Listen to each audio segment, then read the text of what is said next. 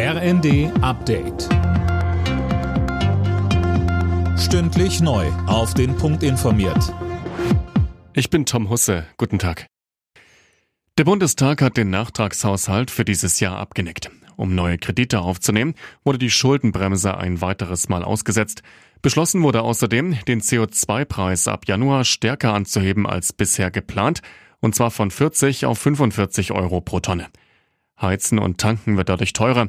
Lorenz Bücklein von der Verbraucherzentrale sagte uns, die Einnahmen, die durch einen höheren CO2-Preis dann in den Haushalt gespült werden, werden natürlich dafür genutzt, dass dann eventuell weitere Vorhaben für den Umbau der Wirtschaft Richtung klimaneutral, aber natürlich auch perspektivisch für die Entlastung der Bürgerinnen und Bürger genutzt wird.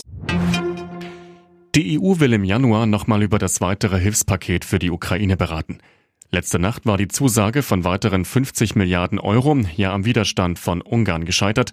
Grünes Licht gab es dagegen für den Start von EU-Beitrittsverhandlungen mit der Ukraine.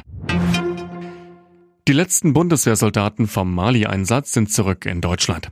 Die über 140 Frauen und Männer wurden am Fliegehorst Wunstorf in Niedersachsen von Verteidigungsminister Pistorius empfangen. Zehn Jahre lang war im Rahmen einer UN-Mission versucht worden, Mali zu stabilisieren. Pistorius bekräftigte, die Stabilisierung Malis und der Sahelregion liegt nach wie vor in unserem sicherheitspolitischen Interesse. Wir werden daher soweit möglich weiter in der Region aktiv und präsent bleiben, allerdings mit angepassten Strategien und mit angepassten Instrumenten.